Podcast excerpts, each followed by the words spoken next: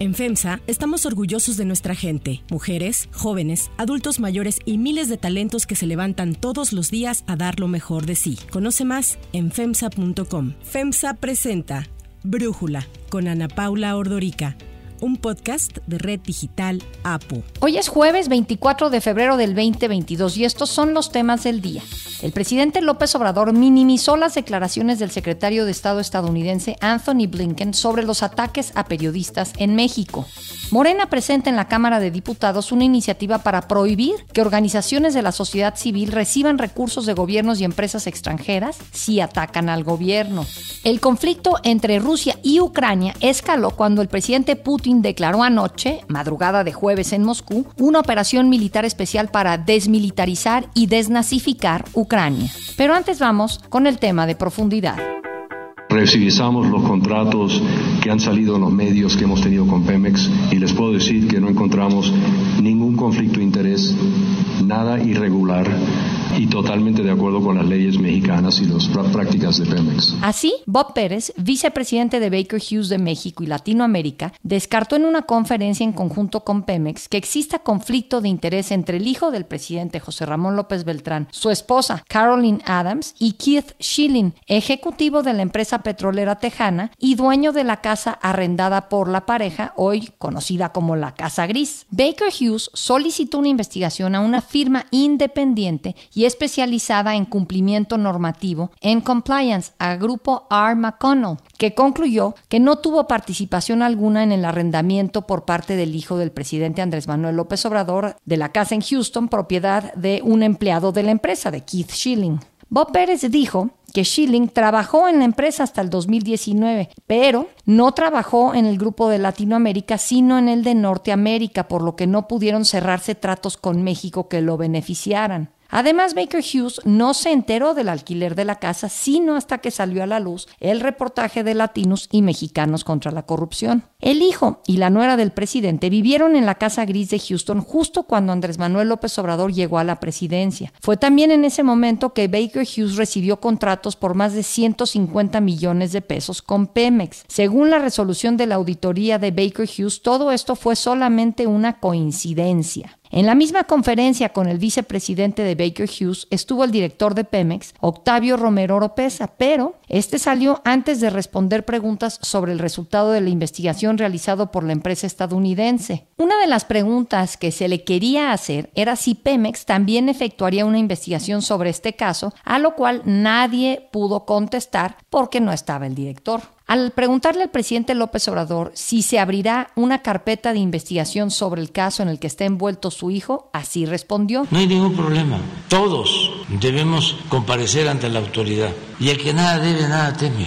Esto pues eh, ha quedado de manifiesto que es una campaña de desprestigio. Sin embargo, en esta polémica no solo están envueltos el hijo y la nuera del presidente, también están involucrados el consejero independiente de Pemex, Eduardo Beltrán Hernández, que es el tío materno de José Ramón y Andrés Manuel López Beltrán. El consejero formó parte importante de la ampliación de los contratos en 2019 a Baker Hughes. Además de esta relación, está la de uno de los amigos más cercanos de Andrés Manuel López Beltrán, el otro hijo del presidente. Su amigo se llama Abraham Alipi Mena y es uno de los principales dirigentes de Pemex Exploración y Producción. Él se vio envuelto en un escándalo en el año 2020 por viajar en un avión de empresarios contratistas de Pemex y sin embargo, el presidente López Obrador minimizó el asunto. Hoy, Alipi Mena es el director general del Centro Nacional de Control de Gas Natural. Y aún así, el presidente López Obrador recalca una y otra vez que su familia no participa en decisiones del gobierno. En este gobierno no tienen influencia mis hijos. En el asunto del matrimonio,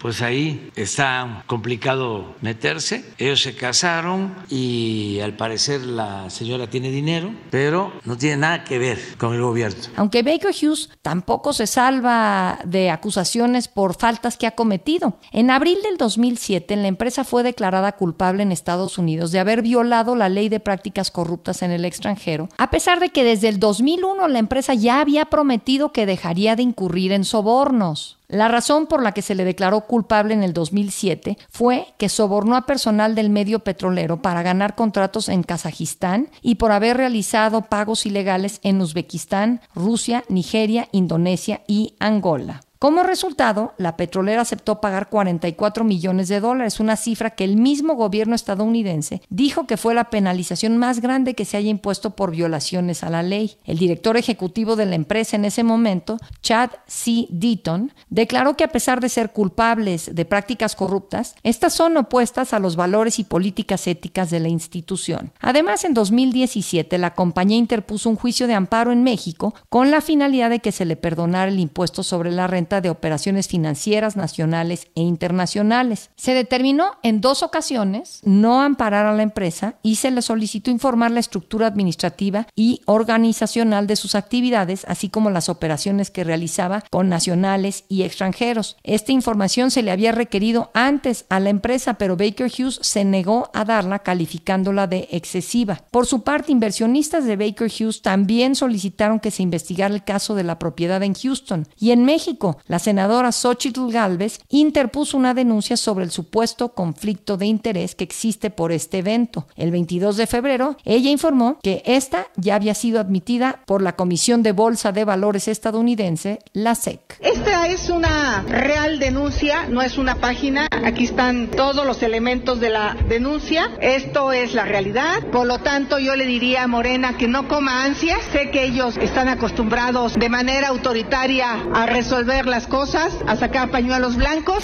El análisis. Para profundizar más en el tema, agradezco a Marco Fernández, profesor investigador del TEC de Monterrey e investigador asociado de México Evalúa, coordinador de anticorrupción, platicar con nosotros. Marco, ¿es suficiente la auditoría de Baker Hughes para descartar que existiese un conflicto de interés en el caso de la Casa Gris? Mira, Ana Paula, creo que evidentemente no, porque pues obviamente es una parte interesada y pues, lo que se requiere es una revisión por parte de la autoridad competente para ver que en efecto no hubo un conflicto de interés o sobre todo, y más grave, de acuerdo a la ley de responsabilidades administrativas, que no haya habido un, tráfico de influencias o un uso de información privilegiada para dar un contrato, pues en este caso a la empresa Hugh Baker. Aquí es donde uno se pregunta por qué ha estado callado el órgano interno de control de Pemex que es la autoridad en una primera instancia que tendría que estar haciendo la investigación o incluso el Consejo de Administración de la empresa tendría que ordenar, dado pues todas las sospechas, las coincidencias, digamos, sospechosas, por decirlo amablemente, que lleva a una coincidencia en el tiempo, como tú bien señalas, entre beneficios materiales del hijo y la nuera presidencial y los contratos asignados a esta empresa pues en los primeros años de la administración del presidente López Obrador. Pero el Consejo también se ha quedado callada. Uno esperaría que entonces la alternativa podría ser que la Auditoría Superior de la Federación incorporara en su plan anual de auditorías pues una revisión de este caso. Eso lo tiene la facultad el señor David Colmenares para hacerlo, pero hasta ahorita no lo ha hecho. O si hay una denuncia ante la Auditoría Superior de casos de presunta corrupción en esta situación, tendría que la Auditoría Superior hacer la investigación respectiva. Tampoco ha habido denuncia. Entonces, estamos ahorita, más allá de la polémica evidente que se ha dado desde la tribuna presidencial y las redes sociales, en un caso más en donde, al igual que ocurrió al presidente, le molesta mucho la comparación, pero no es un despropósito, la comparación de la famosa Casa Blanca y el caso del señor expresidente Peña Nieto y el de ahora, porque entonces, pues la investigación, pues la hizo uno de los propios, ¿no? Ahí sí podía entrar función pública. Aquí no puede entrar función pública porque Pemex es una empresa productiva del Estado. Tiene un régimen especial de responsabilidades, por lo que tiene que hacer el órgano interno de control de la propia empresa la investigación misma que no ha ocurrido. Entonces, bueno, no podemos descartar este conflicto de interés y yo te quisiera preguntar preguntar sobre Baker Hughes. Ustedes en México Evalúa han estado estudiando a la empresa y aquí ya mencionábamos pues que no sería la primera vez que podría incurrir, o sea, que ya ha incurrido pues en sobornos en otros momentos, porque siento que a veces pareciera que como la empresa es extranjera, entonces son unas santas palomitas. Sin duda, o sea, creo que en ese sentido, una de las cosas que me parece muy grave tiene que ver que está el antecedente que justo por esta legislación de Estados Unidos, el Foreign Corruption Practices Act, ya hay el antecedente de haber sido sancionada por prácticas de corrupción. Hace unos meses, cuando se firmó el TEMEC, había una expectativa mayúscula de que esto podría avanzar la lucha anticorrupción, que recordarás, Ana Paula, que hay en el TEMEC un capítulo específico dedicado precisamente a la parte de esfuerzos anticorrupción. Entonces uno diría, bueno, podría entonces, si no va a ser por un lado, pues que se active por el otro lado, en este caso por el TEMEC, pero para que se pudiera activar ese mecanismo, nuevamente tiene que haber una denuncia misma que hasta ahorita no ha existido. Entonces, en resumen, del lado mexicano, las tres vías para poder hacer investigación tendría que ser órgano interno de control de Pemex, mutis mutandis. El Consejo de Administración de Pemex, mutis mutandis. La Auditoría Superior, oiga, pues hay que incorporarlo al plan anual de auditorías o si recibe una denuncia entró a investigar, pues hasta ahorita brilla por su ausencia. El mecanismo internacional a partir del capítulo anticorrupción del TEMEC, pues tampoco se puede activar porque no hay denuncia. Los propios sometidos en la sospecha se curan en salud haciendo una auditoría por ellos, financiada por ellos mismos, en donde dicen, no, pues si ya encontraron que no hay conflicto de interés, obviamente, pues no hay una forma satisfactoria de hacer una investigación pertinente, mostrar con toda claridad que no hubo un problema de tráfico de influencias o de uso de información privilegiada o incluso un tema que además nadie ha tratado. Cuando uno ve en el tiempo la evolución de los contratos en específico durante los primeros dos años de la administración de López Obrador, los contratos sufrieron modificaciones sustantivas que trascienden los límites para la asignación directa. Originalmente se le habían asignado de manera directa porque estaban en montos pequeños, pero evolucionaron los contratos, se modificaron por cantidades sustantivas, le dieron la vuelta, en pocas palabras, a la restricción de la adjudicación directa y nadie investiga tampoco eso, nada. Pues clarísimo, Marco, Marco Fernández, muchísimas gracias por platicar con nosotros. Si te gusta escuchar Brújula, te invitamos a que te suscribas en tu aplicación favorita o que descargues la aplicación Apo Digital. Es totalmente gratis y si te suscribes será más fácil para ti escucharnos. Además, nos puedes dejar un comentario o calificar el podcast para que sigamos creciendo y mejorando para ti. Hay otras noticias para tomar en cuenta. 1 periodistas. Los asesinatos y agresiones a periodistas en México han rebasado fronteras. La semana pasada ya hablábamos de los posicionamientos que hicieron los senadores Ted Cruz, Marco Rubio y Tim Kaine, quienes le solicitaron al presidente Joe Biden que presionara al gobierno de México para mejorar la protección de los comunicadores. La respuesta del presidente López Obrador fue restar importancia a los comentarios al asegurar que los tomaba de quienes venían, sobre todo al referirse a Ted Cruz. La verdad es un timbre de orgullo que un senador como esta persona se lance en contra del gobierno que represento. Sin embargo, ahora fue el secretario de Estado norteamericano, Anthony Blinken, el número dos del gobierno de Biden, quien pidió mayor protección para los periodistas en México. A través de su cuenta de Twitter, Blinken aseguró que el alto número de periodistas asesinados en México este año y las amenazas continuas que enfrentan son preocupantes y dijo sumarse a quienes piden una mayor rendición de cuentas y protección para ellos ellos. Ayer, la secretaria de prensa de la Casa Blanca, Jen Psaki, respaldó a Blinken al señalar que las amenazas a los periodistas en México son una terrible realidad. And we've seen um, the threats, we've seen, um, and that is a concern that uh, I think the Secretary of State was expressing. Tras los comentarios de Blinken, el presidente así reaccionó. No es cierto, desde luego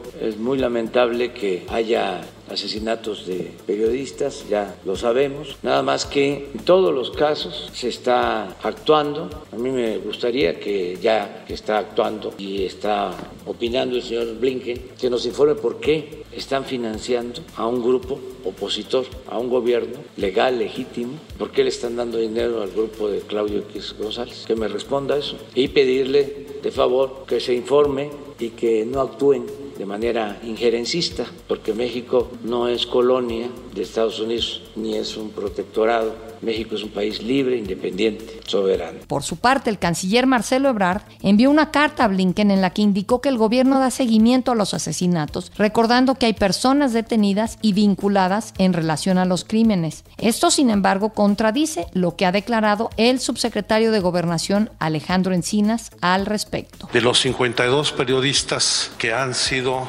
ejecutados a lo largo del presente gobierno, solamente en cinco casos se ha dictado sentencia y tenemos un porcentaje de más del 90% de impunidad. 2. Financiamiento extranjero. Y en otro tema que tensa la relación con Estados Unidos, el presidente López Obrador volvió a insistir en que ese país debe de informar las razones del financiamiento que otorga a organizaciones como Mexicanos contra la Corrupción y la Impunidad. Ya no deberían de estar entregando dinero porque todavía están recibiendo dinero estas organizaciones, esta organización en particular, hasta junio. y este dinero lo están usando en campaña en contra de nosotros ante esta inquietud del presidente, los diputados de Morena presentaron una iniciativa que busca prohibir que organizaciones no gubernamentales reciban recursos de gobiernos y empresas extranjeras. Los morenistas insistieron en que, tal como lo ha señalado el presidente López Obrador, organizaciones promueven el golpismo e incurren en evidentes actos de intervencionismo. Señalaron que es totalmente inmoral que gobiernos y empresas extranjeras quieran tener injerencia en la vida de México. La iniciativa busca reformar el artículo 82 de la Ley del Impuesto sobre la Renta al proponer que las organizaciones que reciban donaciones en forma directa o indirecta de gobiernos, asociaciones o empresas extranjeras deberán informar al SAT y a la Secretaría de Gobernación desglosando el origen, monto y porcentaje que constituye de sus ingresos totales. Y añade que cuando las organizaciones reciban donaciones de entes extranjeros, no podrán realizar labores de cabildeo legislativo ni de litigio estratégico y, en caso de incurrir en estas prácticas, se les revocará la autorización para recibir donativos deducibles fiscalmente. 3. Guerra. El conflicto entre Rusia y Ucrania escaló cuando el presidente Vladimir Putin declaró a las 5.50 de la madrugada, hora de Moscú, una operación militar especial para desmilitarizar y desnazificar Ucrania. Ante este anuncio, Estados Unidos advirtió que Rusia está listo para invadir Ucrania más allá de las repúblicas separatistas, lo cual quedó confirmado con el avance de tropas hacia el este de Ucrania con miras en la capital, Kiev. El presidente de Ucrania, Volodymyr Zelensky, hizo un anuncio pidiéndole a los rusos paz, pero advirtiendo que si atacan, se toparán con sus caras y no con sus espaldas. Para Brújula, David Shields, experto en temas energéticos, nos habla sobre la repercusión que este conflicto entre Rusia y Ucrania tendrá sobre los precios de los energéticos y la posición de México. Los precios del petróleo se encuentran en sus niveles más altos de los últimos 10 años, arriba de 90 dólares por barril, reflejando las tensiones geopolíticas por las amenazas de Rusia a Ucrania. Y no se puede descartar que suban más si la invasión rusa se amplía a una zona más amplia de Ucrania. Por lo pronto, la economía de Rusia se ve beneficiada por los altos precios del petróleo y del gas, si bien se aplicarán sanciones económicas internacionales en su contra. La economía del resto de Europa sufre por los altos precios, también por la amenaza de suspender el proyecto del nuevo gasoducto Nord Stream 2 entre Rusia y Alemania. ¿Y México? Nuestro gobierno recibe mayores ingresos por la exportación de crudo, pero ha tenido que renunciar al cobro del impuesto a la gasolina. No hay un gasolinazo todavía, pero lo habrá si los precios del petróleo llegan a subir más precisamente porque el gobierno no tiene un margen fiscal para subsidiar más el precio de los combustibles. Finalmente, los rusos y los mercados tendrán la última palabra. Dada esta escalada en el conflicto Rusia-Ucrania, el episodio de mañana lo dedicaremos exclusivamente al tema. Yo soy Ana Paula Ordorica, Brújula lo produce Batseba Feitelson, en la redacción Airam Narváez, en la coordinación y redacción Christopher Chimal y en la edición Omar Lozano. Los esperamos mañana con la información más importante del día. Oxo, Farmacias ISA, Cruz Verde, Oxo Gas, Coca-Cola FEMSA, Invera, Torrey y PTM son algunas de las muchas empresas que crean más de 245 mil empleos tan solo en México y generan valor como parte de FEMSA. FEMSA presentó Brújula con Ana Paula Ordorica, un podcast de Red Digital APO.